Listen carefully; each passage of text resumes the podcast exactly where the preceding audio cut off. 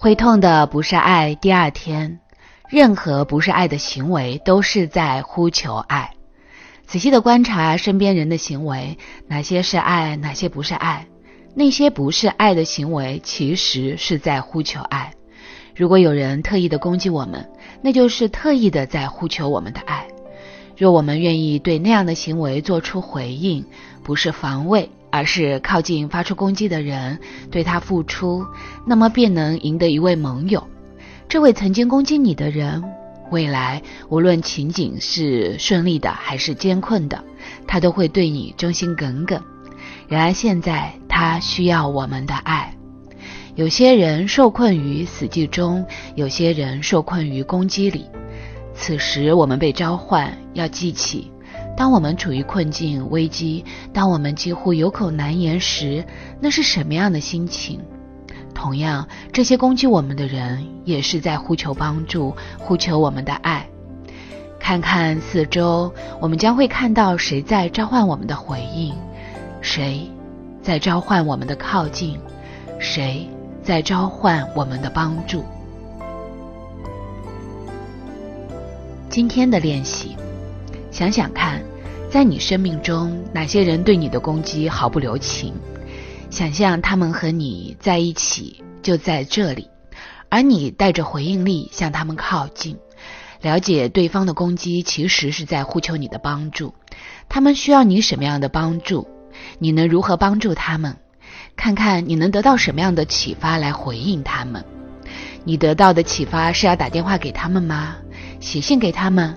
给他们送些东西，和他们说说话，给他们一个拥抱，还是其他的？那在帮助他们的同时，你会发现他们身上具备你所需要的答案，即使不是现在，那么也会在未来。呈现的方式呢，不见得是很直接，但他们一定会反映出你内在的某个部分的心灵。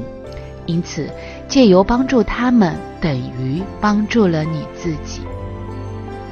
经营分享，那你知道，当一个人通常受到攻击的时候，会是什么样的反应？要不就是退缩，要不就是反击，而且会觉得自己不被爱。你是不是常常也这样？尤其是，嗯，通常可能攻击你、攻击的毫不留情的，就是你身边最亲近的那个人，很可能是你妈，很可能是你爸，当然更加可能是你家那口子。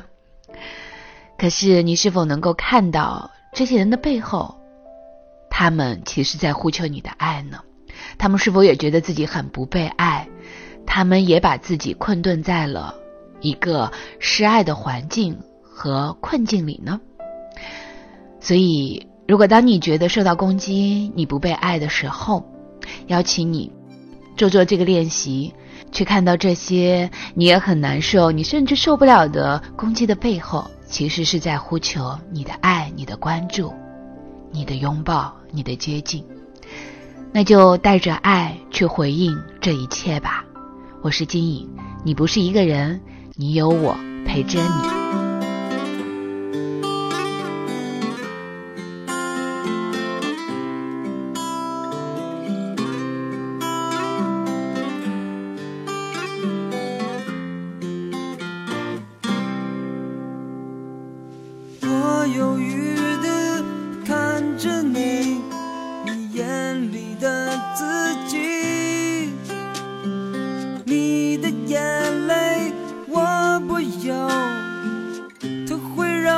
烦恼，我轻轻地吻着你，可你只要